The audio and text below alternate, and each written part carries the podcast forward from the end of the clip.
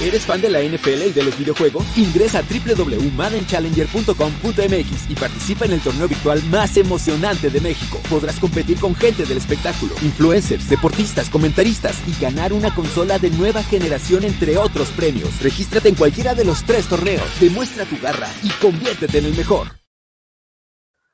Hola, ¿qué tal? Mayra, muy buenas tardes a toda la gente que sintoniza camino al Super Domingo eh, edición de, ¿qué día soy? Miércoles, miércoles de, tenemos cita con el doctor, tenemos algunas sorpresas, tenemos algunos equipos ya a pie de, a tiro de piedra de amarrar su boleto, bueno, boleto ya tienen amarrado, amarrar el título de la división, eh, pero bueno, mucha información, más casos de COVID, bueno, eso es como el pan nuestro de cada día. Pero primero saludo con muchísimo gusto a Mayra Gómez hasta California. ¿Cómo estás, Mayra?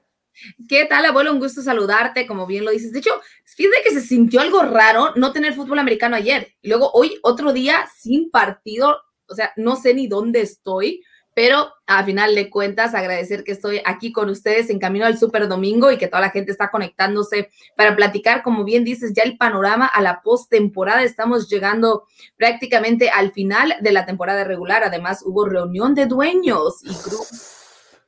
Ya nos dirás más adelante qué fue lo que se votó, qué tanto se habló al respecto, se va a extender el calendario, no, eh, noticias ahí al respecto de la NFL. Eh, ¿Cómo se reunieron? ¿Qué hicieron los dueños? ¿Un, un zoomazo acá? ¿O, qué? Sí, un, zoom, una, una, una, una, plática virtual, como lo han hecho, de hecho, toda la temporada, todo el año. Esto reemplaza la reunión que tienen por lo regular en Dallas, se juntan todos, pero por el tema del coronavirus no lo hicieron así. Sin embargo, los dueños tomaron la iniciativa de tener esta junta donde se habló mucho pero uno de los temas principales es el calendario, la expansión. Sabemos que la unión de jugadores y la NFL llegó a un acuerdo de poder expandir el calendario para la temporada 2021. Sin embargo, esto fue antes del tema del coronavirus y por ello es que ahora los dueños están tratando de llegar a un acuerdo por si expanden para la próxima temporada o no. Sin embargo, no han votado hasta el momento. Lo que acordaron simple y sencillamente es que de expandirse estarían agregando un partido interconferencia. Entonces, la AFC ante la NFC, todos los jugadores, todos los equipos tendrían un partido más y estarían en rotación por la localidad. Una, una temporada, un equipo, la otra temporada, el otro equipo. Entonces, eso es el acuerdo hasta el momento. Sin embargo, no quieren saber nada más hasta dentro de unas próximas semanas. Bueno, pues ya veremos qué determina la NFL en comunión, por supuesto, con la Asociación de Jugadores, el Sindicato de los Jugadores, que también tienen voz y voto en esta liga. No es como otras ligas donde cual eh, pues, ellos no tienen nada que ver, ¿no? Aquí sí, aquí sí los dueños, los jugadores tienen algo, algo que ver ahí en, las decisiones que se toman y bueno, ya veremos al respecto. Pero bueno, el tema que nos atañe hoy es el, asunto de eh, equipos que están a tiro de piedra de amarrar el título divisional y me llama la atención por ejemplo, que ya hablábamos, se acabó eh, la era o el dominio, la hegemonía de los Patriotas de Nueva Inglaterra y los Bills están a tiro de piedra de amarrar el título del este de la conferencia americana. Desde el 95 no logran un título divisional. Veremos si son capaces de hacerlo. Son los Bills, los Steelers y los Saints, los tres equipos que están a punto de, de amarrar depende de ellos lo que hagan este fin de semana, en la semana 15 de la NFL, si amarran su lugar como campeón divisional o qué pasa al respecto. Eh, y justamente eh, de uno de estos equipos es que tenemos la encuesta del día, así que vamos a escuchar o a ver la encuesta del día. La encuesta del día. Camino al Superdomingo. Y así está, Mike. Te va la encuesta del día y a ver qué opinas al respecto. A ver si nos llegan aquí algunos este, tomatazos. Pero bueno, los Buffalo Bills están a un paso, a un triunfo de amarrar su primer título divisional desde 1995. Eh, ¿Será esta la temporada en la que los Bills rompen el maleficio y regresan a un Super Bowl? ¿Qué piensas? ¿Cuáles son las opciones, Mayra? Cuéntanos. La opción número A, sí, es su momento. Nah, son los Bills. Sí, sé llegan lejos, pero no tan lejos. Y de viene la debacle. Hay quienes todavía no creen, así como tú no crees en que voy a terminar de coleccionar mis estampitas de Panini antes de la temporada, por cierto. No tienes ni el álbum, ¿cómo vas a coleccionar? Ya tengo mi álbum. Ah, ya lo tienes. Tengo semanas de que lo tengo, solamente que yo no tengo ese edición VIP porque a mí no me llegó, pero está bien, al rato voy a quejarme con Arturo. Seguramente estará por acá con, nosotros y tendré... ¿Con quién? Con Arturo. ¿Qué no es el responsable de darme mi libro? Arturo, me suena, me suena ese nombre, pero no, no recuerdo nada. ¿No lo recuerdas? Fíjate que ha estado con nosotros aquí, también a él le gusta la NFL, y de hecho por allí creo que nos decía nuestra productora que mejor se unía, o sea, esta, esta persona que no ha estado por acá, bueno, no, no, está muy ocupado, está trabajando arduamente, ¿no? Entonces, ya veremos. No lo sé, pero puede ser que se una, esperemos que sí. Pero regresando al tema de los Buffalo Bills, creo que la gente debe creerle. ¿Tú qué opinas, abuelo? ¿Tú crees en este equipo? Porque yo sí creo en ellos después de haberlos visto estos últimos partidos, tenerlos en vivo y a todo color, así. Ay, qué presumida. Me convencieron. No, me gusta. Es un equipo que por supuesto que creo que tiene posibilidad de ser como el caballo negro de la conferencia americana. Es un equipo con una defensiva aguerrida, rápida, eh, y por supuesto Josh Allen me gusta muchísimo como coreback, así que es un equipo poderoso que hay que tener cuidado con ellos. Eh, pero bueno, ya profundizaremos eh, sobre el tema de los Bills. Vayan por pronto y voten, participen en la encuesta del día. Está en la comunidad de YouTube, en el canal de Máximo Avance, y también está en nuestra cuenta de Twitter. Ahí pueden ir y votar por la opción que ustedes digan. Yo creo que, mira, van a llegar a playoff y creo que van a llegar lejos, aunque no tan lejos. Pero bueno, eso es otra tema de la profundidad. Veo en el campeonato, ¿eh? yo los veo, yo, yo sí, yo la verdad es que creo en ellos, me han convencido y creo que por ahí por allí se cuelgan, no, no creo que sean los campeones, pero ahí se cuelgan al, campeonato. Pero vamos a hablar de probabilidades y vamos a hablar de números y vamos a hablar de temas acá que atañen no solamente lo que, lo que vemos en el análisis en el día a día con las noticias que se van generando, sino vamos a ir un poco más a fondo porque ya tenemos otro nuevo programa en este, eh, la Casa del Fútbol Americano y tendremos la participación de eh, Arturo, por supuesto, y que nos presente los. Mira, ¿qué tal, señor Arturo Carlos? ¿Cómo está usted? Hola, Juan Pablo los dos. Bienvenidos. ¿Cómo están? Buenas tardes. Un saludo. Me, agarran jugando, déjale, pongo pausa. Estoy acá en el Madden Challenger dándole con todo y ustedes. Con todo. Sí, sí, sí, sí. con todo te están dando, ya nos contaron, Arturo. estoy todavía en fase de, de preparación. No. O sea, los consejos de Edgar Hernández no sirvieron de nada, ¿o qué? Es que todavía no los eh, implementamos. Ah, muy bien. Bueno, pero cuéntanos, ¿de qué trata el nuevo proyecto? Juan Pablo, te saludo con muchísimo gusto. ¿Cómo estás? ¿Cómo estás, Luis? Mayra, un abrazo. Arturo, qué bueno, qué bueno estar con ustedes de nueva cuenta. Recuerdo cuando Mayra llegó hace cuántos años, Chato, a Canal 14 y, hasta le dimos su patadita al estilo Raúl Velasco, ¿no?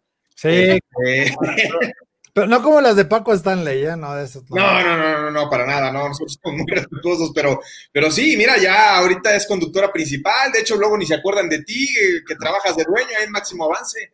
No, imagínate, nada más te desapareces una semana y, bueno, cuatro semanas y Time out, time out, time out. Arturo Carlos es el que no se acuerda de nosotros. Quiero, quiero clarificar esto, que no, es, no somos nosotros, nosotros le damos la bienvenida. Eh, ahorita le damos la bienvenida y está más interesado en sumar en... O sea, que no le has dicho a Juan Pablo que tiene que ser profesional, profesional ante todo. No, que esa palabra, Mayra, ya, ya, ya, ya, todo es menos profesional, pero por supuesto. Menos, en nuestros estudios de televisión. O sea.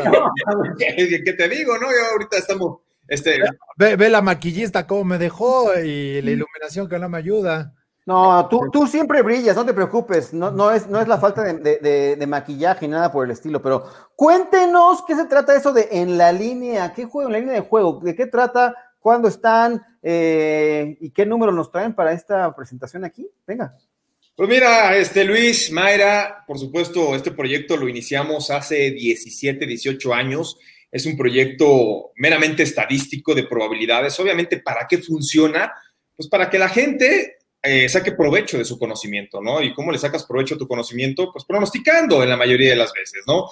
Eh, lo iniciamos hace 18 años, yo fui oddsmaker, que es un oddsmaker, son los que determinan la línea de apuesta en eh, los casinos, en las casas de apuesta, esa labor de hace 18, 19 años, y a partir de ese momento muy ligado a este mundo, sin olvidar mi, mi otra profesión, que es la de periodista, de play by play, que me tocó con Arturo Carlos narrar muchos partidos de NCAA, pues innovamos este programa en la línea de juego que ha estado durante mucho tiempo, pero que con Arturo específicamente lo lanzamos en 2011. Emilio León, Arturo Carlos, un servidor. Eh, se tuvo que pausar por diversas actividades de los tres. Y en este 2020, un año de pandemia, un año de reencuentro, ¿no? Chato, este, pues nada, hace falta que nos pongan la canción de claridad y nos pongamos a Pues mira, aquí, aquí nos tienen de regreso, ¿no? ya tienen sus pasos ya bien, bien, bien, bien ensayados y todo, ¿o no? Pues tendrás que repasarlos para acordarnos y, no regarla, ¿no? Pero bueno, pues tendremos ahí a, esa, etapa de, de, poder recordar un poquitín. Y, además, algo que, que, llama la atención de este, de este mm, eh, programa, de este concepto, de este análisis estadístico previo, ¿no? Para lo que son, pues, los juegos, eh, de dónde salen los momios, de dónde aparecen las tendencias, porque mucha gente, yo y lo veo cada semana con ustedes, dicen, a ver, ¿con quién voy a ir? Y Mayra dice, ¿quién ganó la semana pasada? Ah, ganó tal, van a volver a ganar y vuelven a perder. Eh, de repente Daniel Manjarres dice, ay, no, me cae mal ese jugador. No, voy a ir con este. No, pero Manja, Manja, está como en situación desesperada. Él, está en el abuelo aplica la de, aplica la de, no, pues juegan en casa, se lesionó tal jugador y a ver, en el fantasy necesito que Clyde ah, no, no. Y se va yo tengo muy claro la separación del fantasy, pronosticar, las pronosticar es mucho más distinto este asunto. Y, Juan Pablo por eso hace todo un eh, análisis, encuera todo y dice, si la temperatura es de 3 grados menor que en el en el septiembre, no, esto le afecta a tal jugador. Si de repente le suben más al volumen en una de las bocinas del estadio, le puede afectar a, a Peyton Manning que no escucha bien del lado derecho. Em, si de repente hay más palomitas en la gente que está llevando en los palcos, eh, el aroma le puede afectar a, ver, les gustan los Skittles y, y se pueden distraer, entonces por eso luego pueden jugar mal y de ahí se, acomoda todo para que tengamos la, estadística perfecta. ¿Tenías, ¿Tenías en consideración, Juan Pablo, por ejemplo, los calambres de Lamar Jackson? No. Ah, no, no, fíjate que Luis, lo único, ahora que precisamente tocas este tema, es, muy cierto, lo único que no es estudiable son los imponderables, fíjate. O sea, tú puedes tener recabadas las estadísticas, que yo siempre lo he dicho, son tres fórmulas, eh, son 16 fórmulas las que se aplican, matemáticas, para el Vénganos. Sí, sí, sí, son algoritmos, ¿no?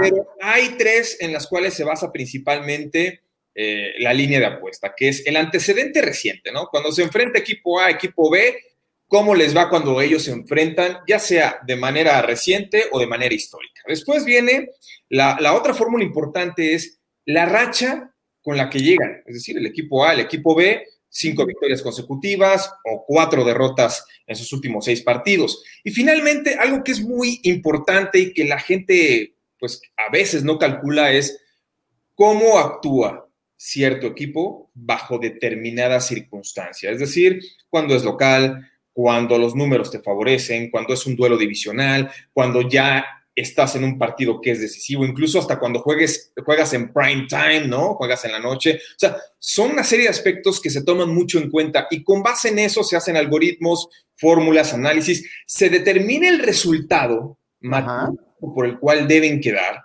y entonces con base a ese resultado matemático es como se implementan, implementan, perdón, las líneas de apuesta, ¿no? ¿Quién es favorito? Para ganar el partido, por cuántos puntos. Si quieres ir a línea resultado, es decir, sin puntos a favor o en contra, entonces por cuánto es favorito en cuanto al money line y cuánto pertenece la línea total, que son las altas y bajas, el over y under, que es la suma de puntos entre ambos equipos, que ya es a veces hasta más popular que determinar al ganador de un encuentro. Entonces, esas son las fórmulas, esa es como la clave, pero lo único que no está contemplado en ese análisis es el imponderable. Y tú lo decías, ¿no? por ejemplo, si, si, te vienen los calambres, o si, por ejemplo, a mí me pasó una vez que Brett Faber en sus primeros tres envíos lanzó dos intercepciones, las, salió en un, su peor día, pues eso ya echa al traste todo tu análisis previo, entonces pues también va a existir, no nada más en el deporte, en el fútbol americano, sino también en la vida misma, nada está escrito. Oye, entonces mi moneda con la cual selecciono los picks ya la puedo, la tiro a la basura, entonces ya. Yo voy a mantener mi bolsita, yo voy a mantener mi bolsita, o sea, donde meto todos los, los, partidos uno a la vez y selecciono los picks, discúlpame. Yo respeto los números, creo que es un gran juego y de vez en cuando sí los veo, pero a final de cuentas, a mí me gusta ver más en el, el tema emocional. Bien lo dice Indre, la señorita Mayra confesó que sí hace pronósticos de sentimiento y creo es válido. Claro que los hago y los seguiré haciendo. Quien me ha seguido ve que en toda esta temporada nunca me he ido en contra de los Raiders y ni lo haré, porque siempre creo que tienen la oportunidad de ganar any given Sunday, ¿o no, abuelo?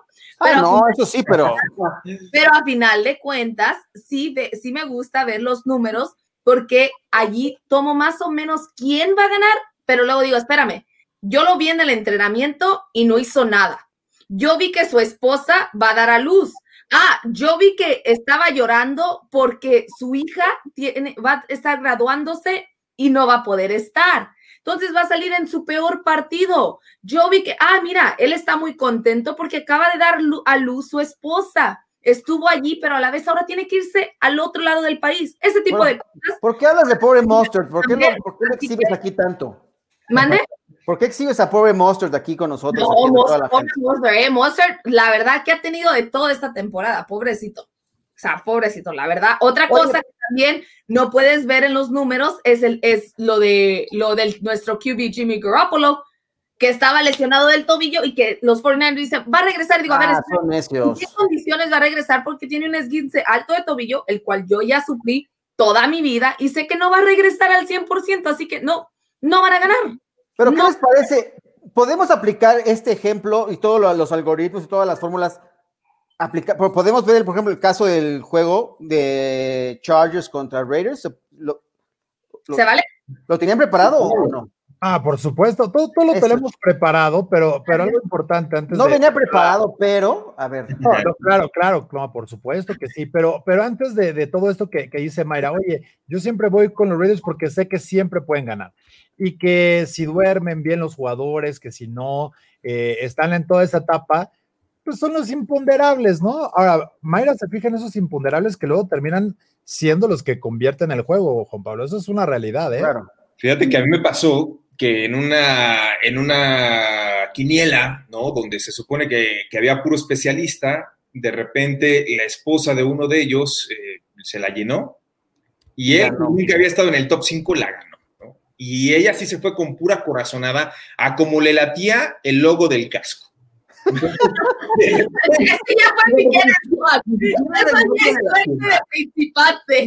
Era el casco, a ver, ¿cómo está? No, pues sí, ¿no? Y, y, por ejemplo, fue con bengalíes, los cascos más bonitos, y es donde dices ahí, híjole, pues, pues tanta, tanta fórmula. oye, también el de los Lions es bonito. Qué bueno que el único que no le, que le atinó fue el de los Browns porque como es nada más naranja, figurita y sí, perdió esa semana. sí, igual le recordó las calabazas de Halloween y dijo, ay, allí mis niños se visten bonito, y le, y le fue con ellos, ¿eh? Puede ser. Puede, puede ser, todo puede, puede ser posible, pero mira, las matemáticas y las estadísticas, yo siempre lo he dicho y estoy de acuerdo con Mayra, eh, a la hora de la verdad, todos los números quedan atrás. Sin embargo, sí te dan muchas tendencias, ¿no? Sí te dan muchas probabilidades. Entonces, en mi caso, particularmente, yo sí prefiero, si voy a, jugar un poquito, pronosticar, meterle emoción al book, pues sí prefiero con, el acto de conciencia de que revisé casi a la perfección. Eh, y, cosa curiosa, muchas veces es más fácil, mucho más fácil, créanme, lo he visto esta temporada, eh, pegarle al college, a la NCAA, que a la NFL. ¿eh? sí, un poco más, creo que es un poco más predecible. Y con esta temporada, esta temporada de NFL ha estado en todas, o sea, ha estado así, o sea, en todas partes, nada que ver, o sea, raro es un partido que ve las estadísticas y que van acorde de, Y es precisamente por eso, por todo lo que están sufriendo los jugadores en lo emocional, en lo mental, en lo psicológico, psicológico, en lo psicológico, que de hecho ha afectado el juego de cada uno de ellos. Y por esa razón creo que en esta temporada hemos visto a más equipos tan inconsistentes que no sabes si van a salir bien o simple y sencillamente dices, no, mejor ya vete a casa. No vengas a jugar. ¿Por qué viniste? Sí, pero bueno. ejemplo muy claro es cómo están actuando los equipos locales, ¿no? Los equipos locales históricamente en las últimas décadas ganan entre el 55 y 58% de sus partidos en este 2020 apenas están arribita del 50%, o sea, es la cifra más baja en la historia de la NFL. Y algo que también es de llamar la atención es que a diferencia, por ejemplo, de 1993, ustedes recuerdan 1993, creo que Mayra todavía no había nacido, ¿no? El abuelo, el abuelo sí estaba en decadencia, pero... Yo, estaba un poco, yo, pintaba canas, pero sí. Bueno, 1993, cuando ganaron los Cowboys eh, ah, el campeonato, ¿no? Estamos hablando de que por partido se promediaban casi 14 puntos menos de los que hoy en día se promedian. O sea, ¿cómo ha cambiado y evolucionado la NFL? Bueno, los, expertos en fantasy no me van a dejar mentir, ¿no? O sea, antes seleccionabas a un corredor, ahora creo que tu corredor viene siendo tu, tu posición número 5 o 6 porque están antes los quarterbacks y los receptores.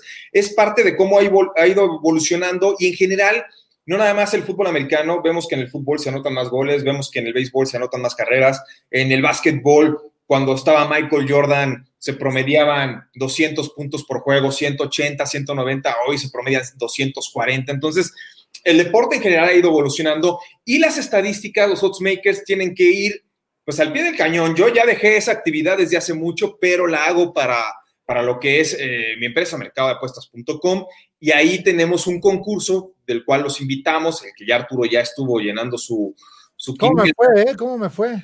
Pues ahí la vamos a revisar porque todavía no me pasan como el standing, pero espero que hayas hecho un buen papel y hayas este, dejado en el... Que no hagas el ridículo, por favor.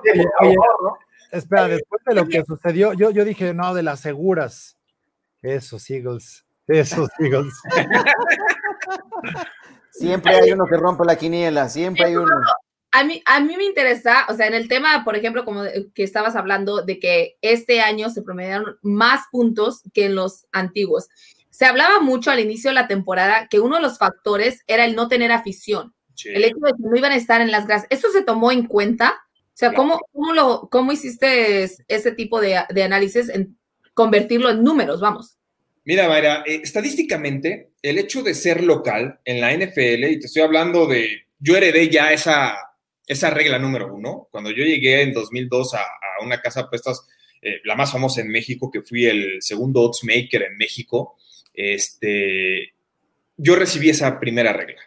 En el fútbol americano, en la NFL, el equipo local ya de entrada tiene tres puntos de ventaja. Bueno, esos tres puntos de ventaja en plena pandemia han bajado a menos de dos. Estamos hablando entre 1.5 y 1.7, ¿no? Eh, que, uno dice, bueno, ¿cómo puedes decir 1.5? No existen los puntos 5 en, el fútbol americano, pero es lo que te da una dimensión de cómo eh, el factor local y, no nada más el hecho del público, es el ruido que hacen, que eso lo maneja muy bien Arturo Carlos, ¿no? Hay, hay equipos donde eh, prácticamente la afición no deja escuchar al, al coreback rival y todo eso cuenta muchísimo. Entonces, eh, sí, es un año sui generis, es un año que no habíamos vivido nunca en la historia del deporte, que esperemos nunca más volver a vivir, pero que ha modificado las reglas, las fórmulas y los algoritmos para analizar un partido. ¿eh? Correcto. Aplicando, a ver, dígame, señor Arturo. No, digo, eh, ya para, para caerle justo al análisis de este partido de, de jueves, que es algo que estamos haciendo ya los viernes, ¿no? Y evidentemente el viernes sí todavía está después que el jueves, entonces el jueves ya no me sirve los que del viernes, pero esos pronósticos del viernes son enfocados al domingo. Y por eso los miércoles vamos a estar dando lata para poderles platicar y yo sé que mucha gente le quiere meter lana desde el jueves, así que por eso vamos a estar platicando eh, con Juan Pablo Faril para que, bueno, pues ya tengamos el dato duro, cuál es una buena opción y que ustedes tengan más elementos al momento de elegir y que les vamos a hacer un súper favor, o sea, siéntanlo como...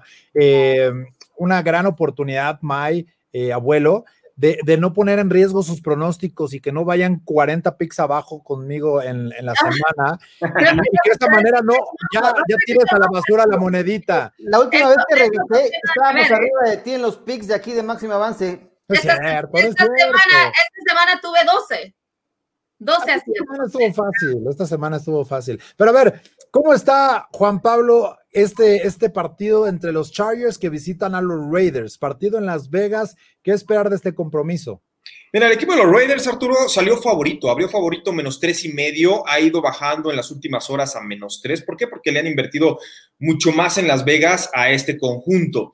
¿Cuál es el resultado matemático que nos da para este jueves por la noche? Un triunfo de Las Vegas, 33 puntos a 27, por lo cual estaría cubriendo el menos 3 con una probabilidad del 53% y del eh, menos 186, ahí están cambiados, es responsabilidad mía, pero el menos 186 estaría cubriendo arriba del 66% la probabilidad de ganar, ¿no? O sea, eh, vamos a rectificar. Raiders menos 3, 53%. A que gane el partido sería el 66%.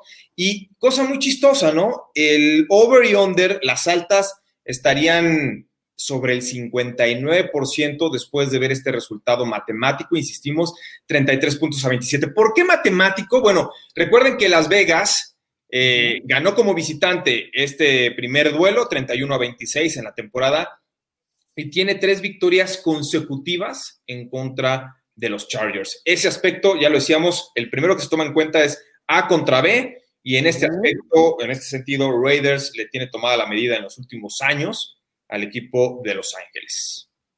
Fíjate, Arturo, yo no estaba tan lejos, ¿eh? Ayer me invitaron al podcast de Bolt Up, por cierto, a las personas que están aficionadas a los Chargers, y mi pronóstico fue 31-34 a favor de los Raiders. Mm, nada más quiero que sepas, no tan afuera. No, no, no, no, andaba, no, no andabas mal. Yo, eh, ya que hice la tarea para toda la semana, eh, que también, ¿no? Para los que les gusta jugar, depende mucho en esa recomendación, Juan Pablo, en saber cuándo hacer el pronóstico o esa apuesta. Cuando traes, sabes que la línea se puede ir en contra tuya, aproveche y juega antes. Cuando ves que la tendencia va al revés y tú crees que puedes tomarlo, es decir, del tres y medio, pues obviamente se bajó a tres y dices, chin, este, si vas con los Chargers, ya te tardaste, pero si vas con los Raiders, a lo mejor aguantar, pero bueno, ya vemos aquí parte de la tendencia de cómo va. Pero es algo importante, eh, ya señalarlo así. Por ejemplo, yo dentro de los juegos para, para esta semana, ¿no? ¿Cómo, cómo lo, lo, pusimos? Que, que mañana van a verme en la cima, en la cima, compartiendo con Pablo Viruega y con Joshua Maya, pero pongo 27-24 para los Raiders. Yo siento que está justamente ahí pero, pero creo que se van a quedar un poquitín abajo con esos 51 puntos en el, partido. Así que ese es, ese es mi, mi, pronóstico para, para el juego. Y ahora también, Juan Pablo, eso es saber o tener los números, pero hay que decirles por qué diablos va a pasar, ¿no? O sea, ese es, ¿qué, ¿qué, es lo que nosotros vemos? ¿Por qué podríamos llegar a ese número? Eso es algo, algo fundamental, ¿no? Mira, ahorita acabas de decir, tú piensas que se van a anotar menos de 51 puntos. Aquí el asunto es que, por ejemplo, en los partidos de los Raiders, 10 de sus últimos 13 rebasaron la línea de las altas o del over, ¿no? O sea, la mayoría ha estado en una línea que oscila entre los 47, los 49 hasta 51 puntos y ha sido rebasada en 10 de los 13 más recientes partidos de los Raiders. Ahora, por el otro lado, ves el antecedente más reciente, 31-26. O sea, eh, yo estoy muy casado con, con esa diferencia, es decir, con que los Raiders puedan superar el menos 3 y en que entre ambos equipos se anoten 50 unidades. Ahora, hay algo muy importante que señalar. En un duelo divisional, donde se conocen muchísimo los dos equipos, el menos 3 siempre, o sea, uno dice, ¿cuál es la diferencia entre menos 3 y menos 3 y medio? Medio puntito, caray. Es mucha diferencia. En un duelo divisional es mucha la diferencia. Yo conozco pronosticadores profesionales, créanmelo, que menos tres y medio les da mucho miedo o mucho respeto a esa línea, pero cuando baja menos tres, la toman. ¿Esto qué quiere decir? Que si ustedes van a ir con Raiders, tómenla ya, ¿no? O sea, tómenla ya porque lo que es el desarrollo del jueves podría aumentar ligeramente o regresar a ese menos tres y medio y ese medio puntito puede ser la diferencia, sobre todo en un partido que se pronostica en el papel muy parejo. Ahora, otro asunto a tomar en cuenta, sí el efecto zigzag. Para los oddsmakers, los estadistas profesionales, ¿cuál es el efecto que le llamamos zigzag? Es el factor necesidad.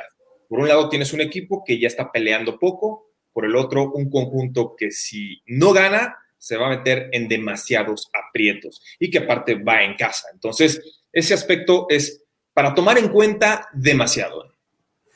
Muy bien. Oiga, nada más una pregunta. Dice Fausto Muñoz, a ver si tienen ahí. ¿Creen que los Broncos tengan oportunidad contra los Bills el sábado? Que desde el punto de vista eh, así, está así, ¿cómo, cómo lo ven? Mira, ya que nos vea el, viernes para que no le falle. Sí, lo invitamos a que nos vea porque vamos a analizar los principales partidos, no todos, pero sí los principales. Eh, sí les quiero decir, por ejemplo, que tiene posibilidad de cubrir ese más seis y medio. En este momento, Bills está por seis y medio puntos.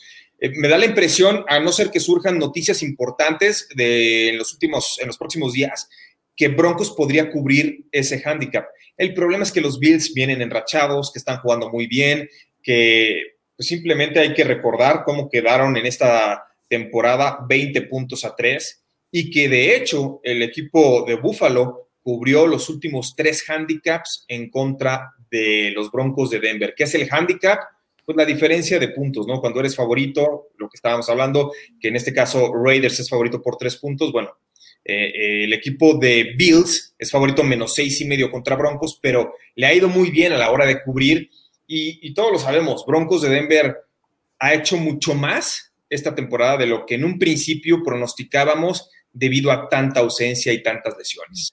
Muy bien, pues nada más díganos claramente el viernes, a qué hora, en dónde y cómo está la cosa.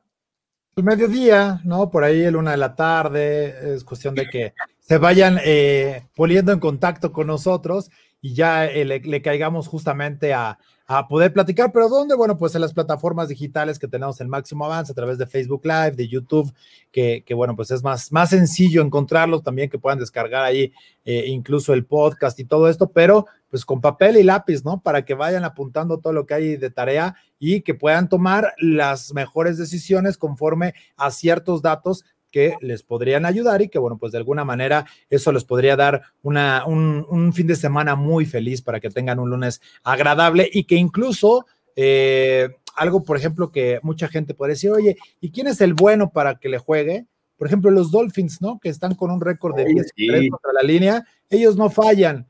Los que sí fallan son los Chiefs, por ejemplo, que han dejado un poco cojos a, algunos cuantos, a pesar de ganar, pero la sufren, traen récord perdedor contra la línea de seis, Así que eh, es parte de todo el juego que, que, lo hace más atractivo. Y ya lo que decía ahorita también Juan Pablo, por ejemplo, los Raiders, pues son parte del espectáculo, ¿no? Están 10-3 en las altas en sus partidos, así que pues es parte de lo que platicamos los viernes ahí en la línea de juego, para que ustedes tengan la, la oportunidad de, de, tomar la mejor decisión y nos vamos con el all-in Venga de ahí, pues. Con el mío no, ¿eh? Con el mío no. Yo, voy a dar una diferencia a todas las personas que están preguntando a qué hora, en dónde, etcétera, etcétera, etcétera. Suscríbanse al canal de Máximo Avance en YouTube, prendan la campanita allí para que les den la alerta y ustedes de esa forma no se pierden ninguno de nuestros programas y además saben exactamente a qué hora comience este programa para que ustedes puedan hacer sus apuestas allí y ver con Arturo Carlos y Juan Pablo Farid todas con. Oye, y Emilio León, ¿por qué dejas fuera a Emilio León? Nada más porque no te saludan. Le saludan a Emilio León. De, Disculpe. sigue robando por allá. Así que ahí, ahí, ahí tienen la solución para que no se lo pierdan. Muy bien. Pues muchísimas gracias por darse una vuelta acá en camino al Super Domingo. Arturo, esta es tu casa. No, ya lo sé, pero me tengo, que, me tengo que ir a jugar porque va a estar a las 7 eh, Pablo Viruega para andar echando palomazo. ¿Contigo?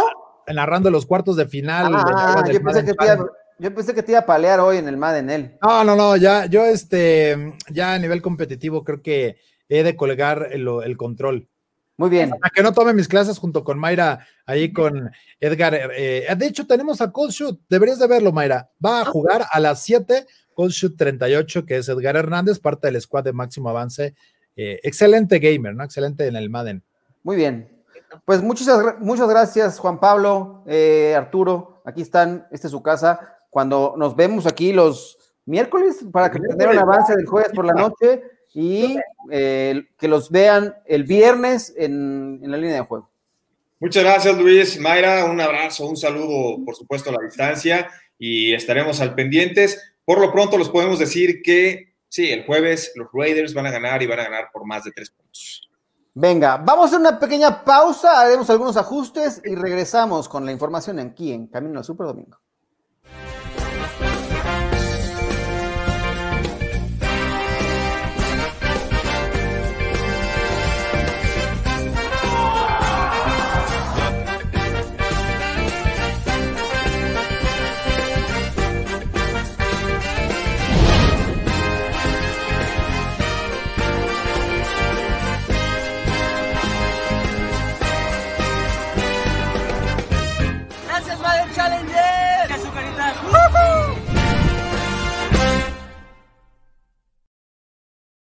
Pues ahí está, interesante, nueva propuesta. Se, extienden los contenidos aquí en, en, la casa del fútbol americano, sobre todo con alguien, con un viejo conocido de la casa, ¿no? Pero bueno, vamos ahora, tenemos una cita y ahí lo tenemos ahí, bien apuntado.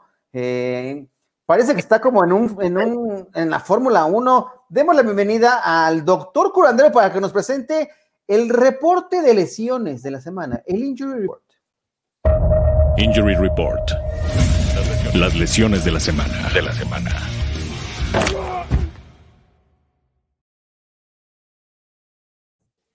Doctor Curandero, ¿dónde anda usted? Aquí Cuéntenos. En, Checo Pérez. Ah, ya te vi. ¿Vas a, ¿Tú le quitaste el lugar en, en, allá en Racing Point? Sí, ya soy una nueva contratación de ahí. Ah, tenemos las novedades para que vean ustedes que no solamente de la, de la NFL, también de la Fórmula 1, eh, el doctor Curandero ha desplazado a Checo Pérez del volante y va a ir al podio directamente. Pero vamos, primero, antes de que nos, de, que te eches un arrancón, Doc, cuéntanos las lesiones más relevantes de la semana. Alex Smith ¿Qué le pasó a Alex Smith? Estoy muy preocupado. Sí, pues Alex Smith lo sacaron y comentó eh, el coach Rivera que, que, lo sacó por precaución nada más. Él presentó una contractura en la pantorrilla él desafortunadamente con todo lo que sufrió en el proceso de infección, este, perdió los músculos de adelante de la pierna, que son los que nos permiten elevar el pie. Por eso él trae una ortesis para, para que le sostiene el pie para que no se tropiece. Y entonces yo creo que está sobrecargando los músculos de la, de la pantorrilla y por eso tuvo la contractura, pero el coach eh, comenta que fue una precaución extra, pero nada de gravedad para que él pueda continuar con esta buena racha que trae. Dice la productora que si es la pantorrilla buena o la mala. ¿Cuál es la? Pues esta está mala, pues, está lesionado. Sí, es la pantorrilla derecha de la pierna que, que lo operaron y donde perdió los músculos de la parte de adelante de esa pierna. Ok, ha tenido impacto, por supuesto, se están sobrecargando los músculos para mantener ahí el, el tema, entonces. Sí, pues obviamente desde que inició, pues cada captura, cada golpe, y de hecho la vez pasada que tenía sangre que era en la otra pierna porque lo pisó su centro, pues toda la gente es alerta, ¿no? Y yo creo que también el Rivera en esa precaución y, en, el, que la gente no especulara y también como está jugando un buen nivel, pues este prefirió descansar lo, lo que faltaba de ese partido y, y ya se integraría bien. Muy bien, bueno, Doc, y cuénteme ahora, porque ya sabe que mi hospital en San Francisco sigue creciendo, justo cuando por fin, por fin creía poder respirar y que ya el hospital se iba a liberar. No, regresa y por allí Divo Samuel que decide que ya siempre no va a jugar la temporada. Sí, pues comentaron que tiene una lesión en el muslo, pues también como habíamos comentado el, caso de Christian McCaffrey, que pues son lesiones o, o por exceso de reposo, por exceso de actividad Tú ya perdimos ahí el audio con el doctor. Eh, mencionamos a los San Francisco 49ers y todo se nos cae. No, no lo puedo creer. Sin embargo, lo que platicaba el tema con Divo Seamos sí resulta de que se vuelve a lesionar este receptor abierto del equipo de los 49ers y estará perdiéndose el resto de la temporada. Mira, yo lo. A ver, Doc, ¿te escuchamos? No, ya te perdimos, eh, te perdimos el audio, pero ahorita vamos comentando. Eh, y de las lesiones también, a ver, ya estás ahí, Doc. Ronald Jones, cuéntanos, Ronald Jones y la operación del dedo. Bueno, Ronald Jones ya quedó descartado porque más ya pasó la lista COVID, pero eh, si estuviera sano, eh, si le ponen a uno un eh, tornillo eh, ¿será posible jugar esa misma semana? Sí, pues de hecho los mini tornillos y mini placas que se colocan en las fracturas de huesos de la mano están diseñados para que saliendo de la cirugía empieces a mover. Para eso está diseñado. Obviamente no diseñado para que puedas sujetar con fuerza un balón o para que aguantes un golpe de, lo, de los que reciben un running back en la NFL. Es la izquierda, obviamente, pues eh, la mayoría de, de, ellos son derechos, pero se tienen que cambiar el balón conforme van corriendo y dependiendo la banda a la que estén eh, eh, corriendo, ¿no? Entonces, este, eh, pues eh, al tener un dedo fracturado y recién operado es difícil que él tenga ese agarre en la mano y obviamente hay un poquito de temor y de miedo al enfrentar un tacleo, ¿no? Entonces también por eso están considerando, pero sí los, los mini tornillos y mini placas que se colocan actualmente están diseñados para que saliendo de la cirugía puedas mover la mano. La tecnología, cómo ha avanzado. Y Jeff Okuda, ¿qué le pasa con este profundo, con este corner de Detroit Lions, de las primeras elecciones del pasado draft? Sí, él tuvo una cirugía, en inglés le llaman el core, que son los músculos abdominales que van hacia la pelvis es una zona que se lastiman frecuentemente, sobre todo jugadores delgados, él en el caso de un cornerback, que también tienen demasiada fuerza en estos músculos abdominales y pueden llegar a sufrir desgarros o problemas donde se inserta, es decir, donde el músculo se pega al hueso y, se rompe el corte de carne cruda. Entonces, eh, a diferencia de los desgarros, por ejemplo, en el muslo y especiales, estos no suelen ser típicos Oh, y tenemos aquí una consulta, no sé si la quieras cobrársela a Fausto Muñoz, que dice, aprovechando que está ahí el curandero, voy a hacerle una consulta. ¿Te, la lanzo o no te la lanzo, Doc? O, primero que pague los honorarios. No, no, no. Sus honorarios es que esté aquí con nosotros. Exacto. Cuando está el doctor curandero en el Injury Report, toda la gente puede hacer sus preguntas, así que... Ah, ya no consientes a la gente. No consientas a la gente, Mayra, por favor. Está bien, Fausto. Claro que sí. Yo soy un abusivo, pero ni modo, ahí está. Dice, aprovechado al curandero, ¿volverá Von Miller esta temporada? No, Von Miller estaba descartado desde, ¿no? Sí, claro. Pues se va dando conforme van eh, teniendo que reclutar y colocándolos en las listas de, lesionados. Y cuando son lesiones graves, pues obviamente los colocan en la lista de lesionados larga de toda la temporada. Y, pues curiosamente, fíjense que curiosamente el tema de Von Miller, estábamos anunciando aquí en Camino del Super Domingo ayer que Máxima, que la NFL hace unión con Nickelodeon y que estarán haciendo una presentación especial. Von Miller será quien esté, una de las personas que estén hosting. Eh, el programa para los niños, para todas las personas. Entonces, allí sí lo estarás viendo. Además, curiosamente, cambió su, su scar, ¿Su cicatriz? Su cicatriz. Ajá. Su cicatriz del tobillo y lo hizo en un Joker. Ok. Así que la creatividad del, joven, bueno, ya no tan joven, ¿verdad? Pero así las cosas. Es, es muy joven, si no que me dejas a mí. ¿Abuelo? bueno, Doc, ¿alguna otra lesión que valga la pena mencionar? Pues solamente Drew Brees, que a pesar de que ya está entrenando y todo, comentan que todavía tiene mucho dolor y está en duda para poder jugar esta semana 15. Él es, él, bueno, pues eh, como van los Saints, este, pues yo creo que deberían de cuidarlo eh, para que pudiera jugar lo mejor posible la, la postemporada, pero sí, a pesar de que las fracturas van cicatrizando bien, continúa con mucho dolor para poder lanzar. Okay. a mí me gustaría también saber el tema de Christian McCaffrey de que ya habían dicho que también estaba cuestionable y la semana pasada decían no activarlo y ahora ya que lo, vamos a tener o no lo vamos a tener. No, lo, eh, reportan que no va a jugar Christian McCaffrey por la misma lesión que trae en el muslo. Y pues también yo digo, equipos que no van a pasar a postemporada, pues yo creo que ya no tiene eh, o sea, valor este, arriesgar a, a, tus titulares y más con la temporada que ha tenido Christian McCaffrey. Yo creo que así como el caso de Garópolo, ya es mejor no arriesgarlos. Y precisamente eso era lo que le iba a preguntar. Es el tema de Garoppolo y además el tema de George Kittle, porque se abrió oficialmente la ventana para que él regresara. No estuvo en el entrenamiento el día de hoy, pero a partir de hoy el equipo ya tiene la oportunidad de reactivarlo en el roster. Entonces, ¿cómo ve? Porque obviamente se sabe, se rompió el pie, estaba lesionado, no, en teoría, no debía regresar esta temporada. Sin embargo, él había dicho, el doctor el doctor Quiero, que estaría de regreso en dos semanas y ahora ya parece ser que quiere estar de regreso. ¿Usted lo arriesgaría sea, como médico, ¿qué sugiere en, este, en esta situación?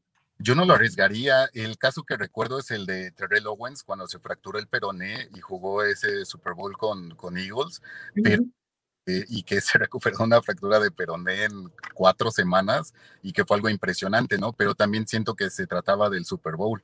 Y este, en este caso, este, de George Kittle, yo siento que sería demasiado arriesgar. Él también está batallando con una lesión quirúrgica en el hombro, entonces yo siento que es demasiado arriesgar y para alguien que tiene mucho futuro, que es un capitán, que, y que han invertido mucho, mucho dinero en él, yo, es demasiado arriesgar para que se pudiera refracturar ese hueso del pie.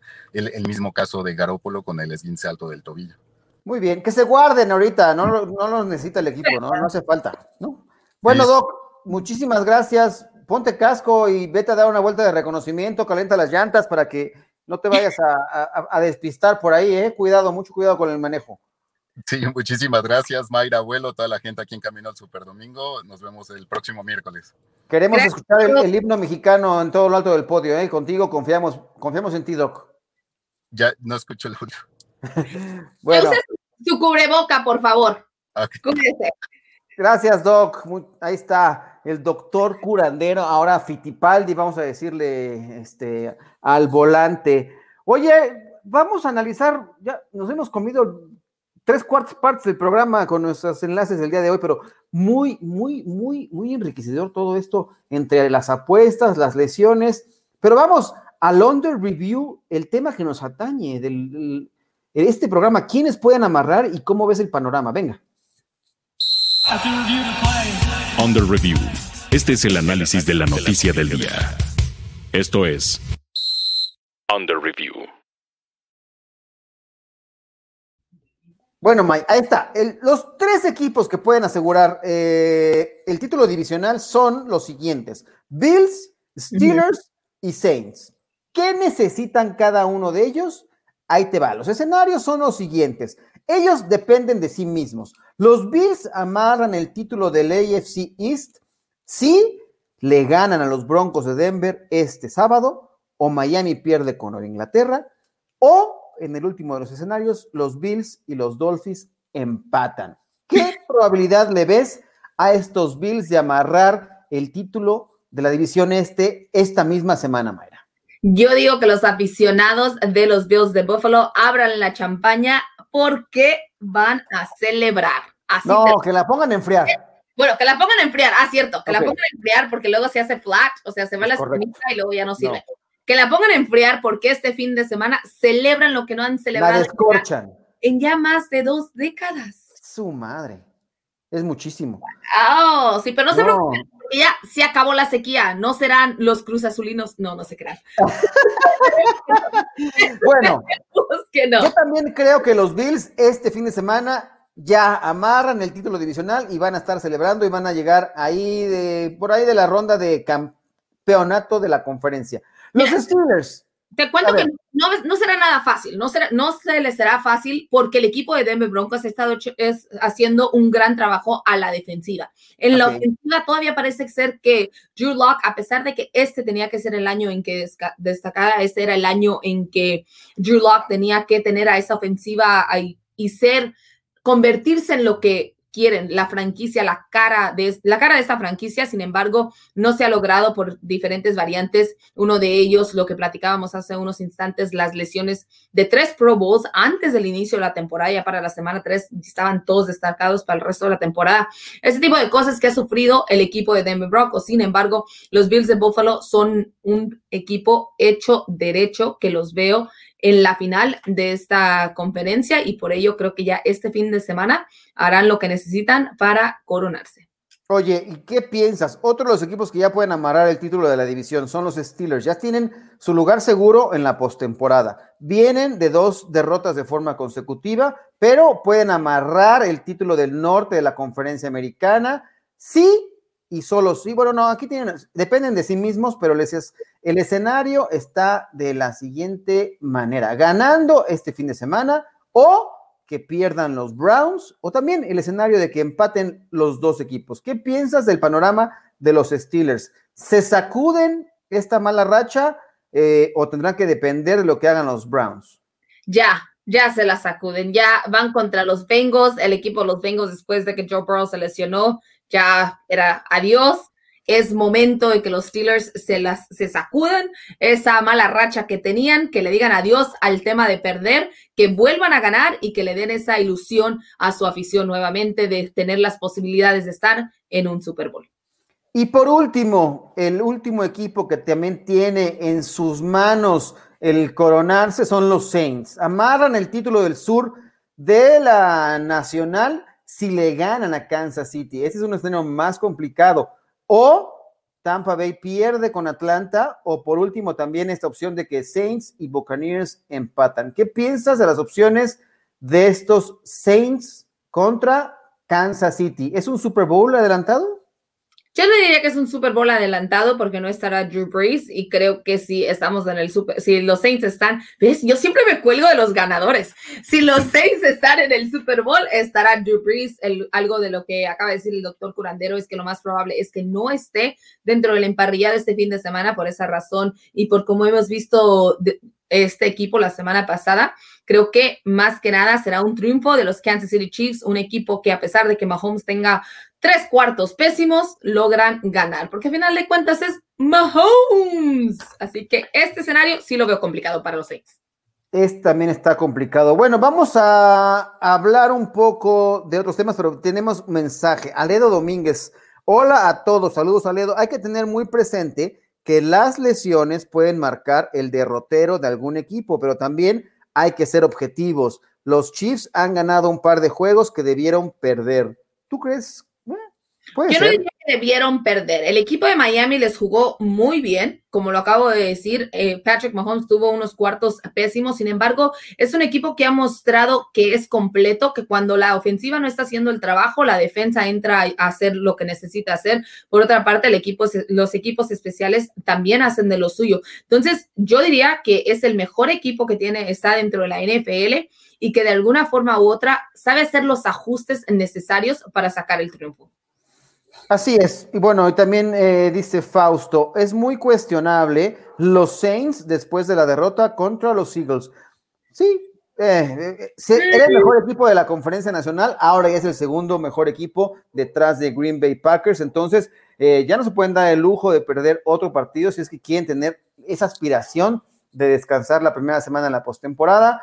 un domingo cualquiera, todo puede ocurrir, ya lo hemos dicho aquí en reiteradas ocasiones, pero me parece que los Saints es un, es un equipo sólido, ¿no? El, el, tema de lo que ocurrió contra, contra los Eagles no es un accidente porque puede pasar en cualquier momento, pero tampoco hay que decir que son así tan terribles, ¿no? No, y mismo... diría que muy cuestionable, sin embargo, las Águilas de Filadelfia tuvieron un, como un refresco, se bañaron temprano y salieron así como sonrientes con el sol a todo lo que da, y eso fue lo que sucedió este pasado fin de semana. Tuvieron Además, el hecho de que los Saints no pudieron prepararse porque Jalen Hurts era nuevo, era un, un quarterback que nunca antes habían visto, entonces tuvieron eso a su favor el equipo de las Águilas de Filadelfia. Sin embargo, no creo que se cuestione mucho el tema de que si los Saints siguen siendo buen equipo, porque lo siguen siendo y han logrado grandes partidos después de la lesión de Drew Brees, que cuando Drew Brees se hizo a un lado debido a estas costillas rotas, bueno, no rotas, pero casi, casi rotas y todos los golpes que ha tenido, muchos, muchos dudaban de los Saints. Sin embargo, lograron los triunfos, se han mantenido en pie y repito, esto del, del, pasado fin de semana fue muy favorable por lo que hizo el equipo de, los Eagles. Oye, coincides con el, con el comentario de Aledo Domínguez. Honestamente, del lado de la Nacional no hay un gallo bueno. Yo también veo más sólida la conferencia americana pero sí creo que los Green Bay Packers es un equipo sólido, difícil, va a ser un, rival muy difícil ya en la postemporada y bueno, yo creo que va a llegar al juego de campeonato de la Nacional, pero no es un mal gallo, ¿eh? Si quieres apostarle. Green Bay y ahora los Rams. Los Rams, ¿ya crees en Rams? Fíjate, creo en ellos por lo que hicieron ante los Patriotas, que le quitaron la responsabilidad a Jared Goff, empezaron a utilizar Empezaron a el backfield y mostraron que a la ofensiva no solamente se trata de lanzar el ovoide. Entonces, creo que fue una transformación que no habían mostrado desde el inicio de la temporada, a pesar de que Sean McVay había dicho que ese era su plan, no lo había mostrado. hasta ante los Patriotas. Entonces creo que eso fue como que dio ese extra push para decir, a ver, Mayra, estos son de real, son verdaderos, es un contendente para estar en estas finales. Entonces creo que los Rams también podrían ser un equipo fuerte en la nacional. Bueno, ahí está. Yo también creo que es un equipo interesante. Y otro equipo son los eh, Seattle Seahawks. Pero vamos a pasar a otra información. ¿Qué pasó un día como hoy en la historia de la NFL? a ver. ¿Qué pasó? ¿Qué pasó, abuelo? Cuéntame. Un día como hoy, pero de 1997. No, ¿qué pasó? Ahí está un poco chueco el asunto, pero no les voy a decir qué pasó un día como hoy en la historia de la NFL, porque ahí nuestro gráfico como que se nos eh, atoró un poquillo. Déjame, voy acá a mis apuntes, porque tengo que ir un poco a la historia de la NFL y aquí está. Justamente un día como hoy, los Seattle Seahawks anotaron la mayor cantidad de puntos en un partido internacional de la NFL.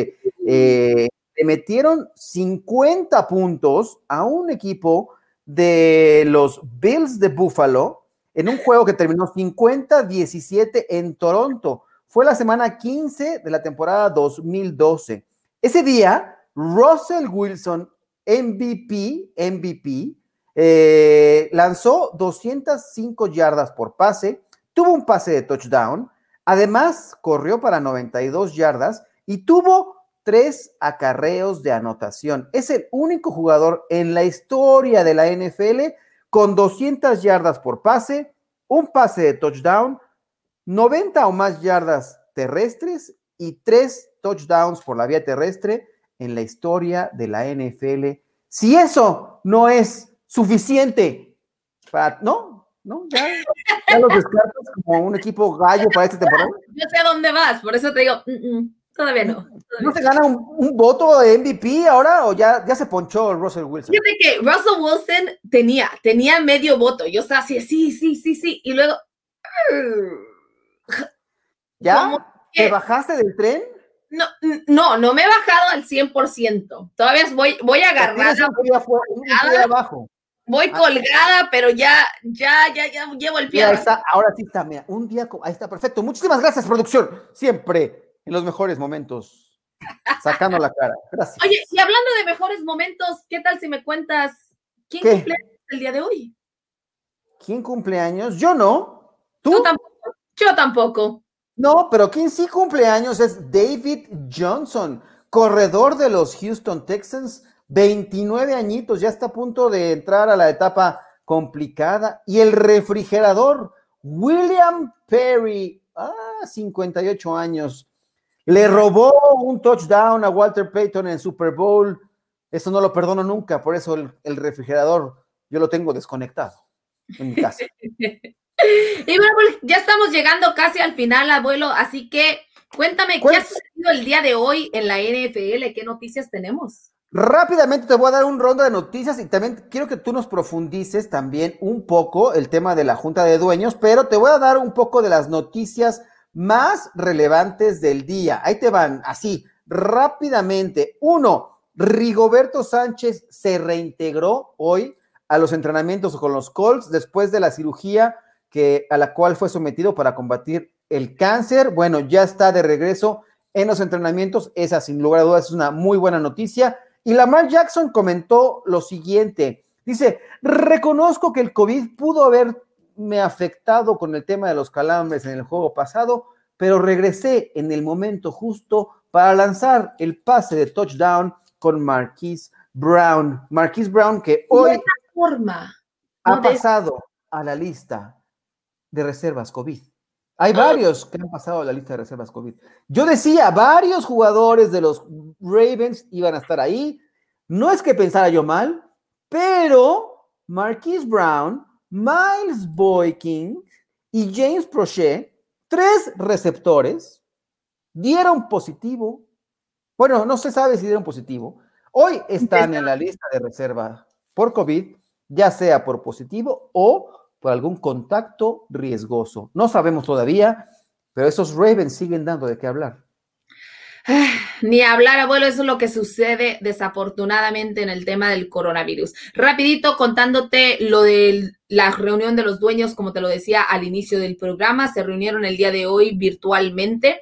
dejaron en claro unas cosas. Una de ellas, el tema de la expansión del calendario, no votaron, pero sí llegaron al acuerdo de que de expandirse todos los equipos de la americana tendrían otro partido contra la nacional y estarían viendo en qué, quién sería el, local, lo rotarían. Por otra parte, tendríamos el, el tema de los jugadores y los entrenadores que hicieron mucho de su pretemporada virtualmente. Al parecer les encantó a varios de ellos y por ah, eso... Flojos pues es que pueden pasar más tiempo con su familia, tendrán la oportunidad de entrenar desde casa. Entonces, eso será estupendo también para el tema moral de estos jugadores, de estos profesionales, poder estar un poco tiempo, un tiempo más con su familia. Eso, la verdad es que yo lo aplaudo y me da muchísimo gusto que ese, eso pueda suceder.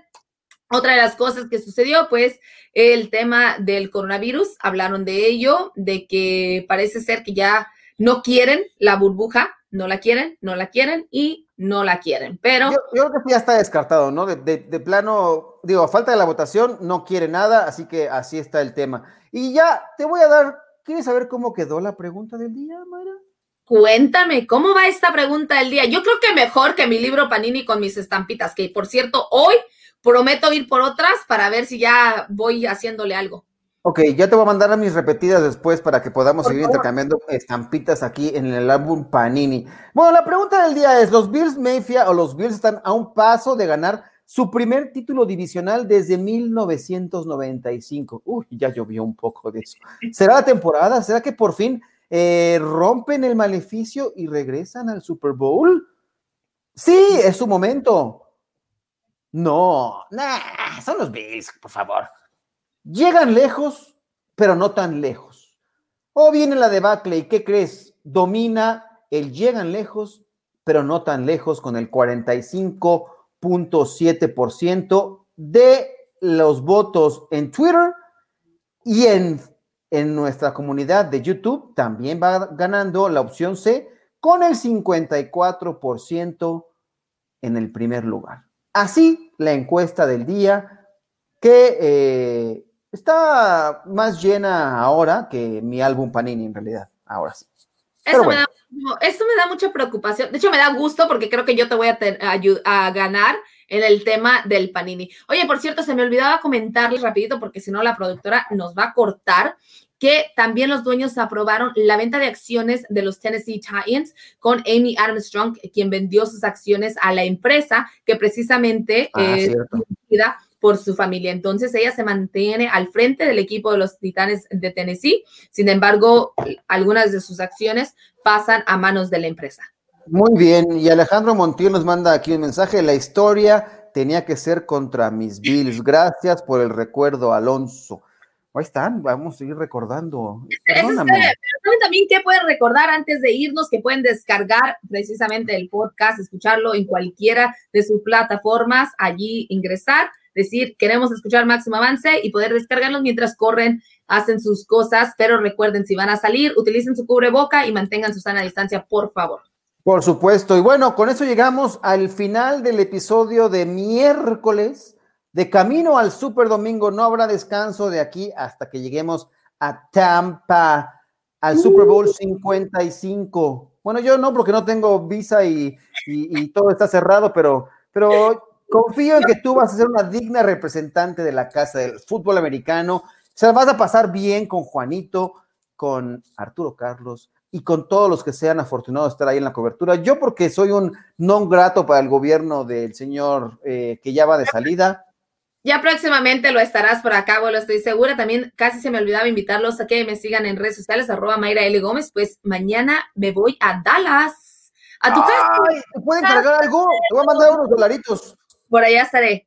Pásame tu cuenta de, PayPal o algo para mandarte ahí unos encargos. Claro que sí.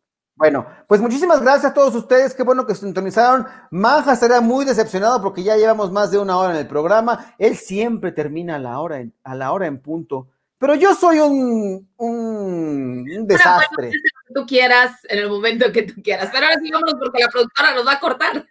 Adiós, muchas gracias. Gracias a la producción y a todos los que nos sintonizaron. Denle like aquí al video para que nos sigan recomendando y, y bueno, ya, adiós.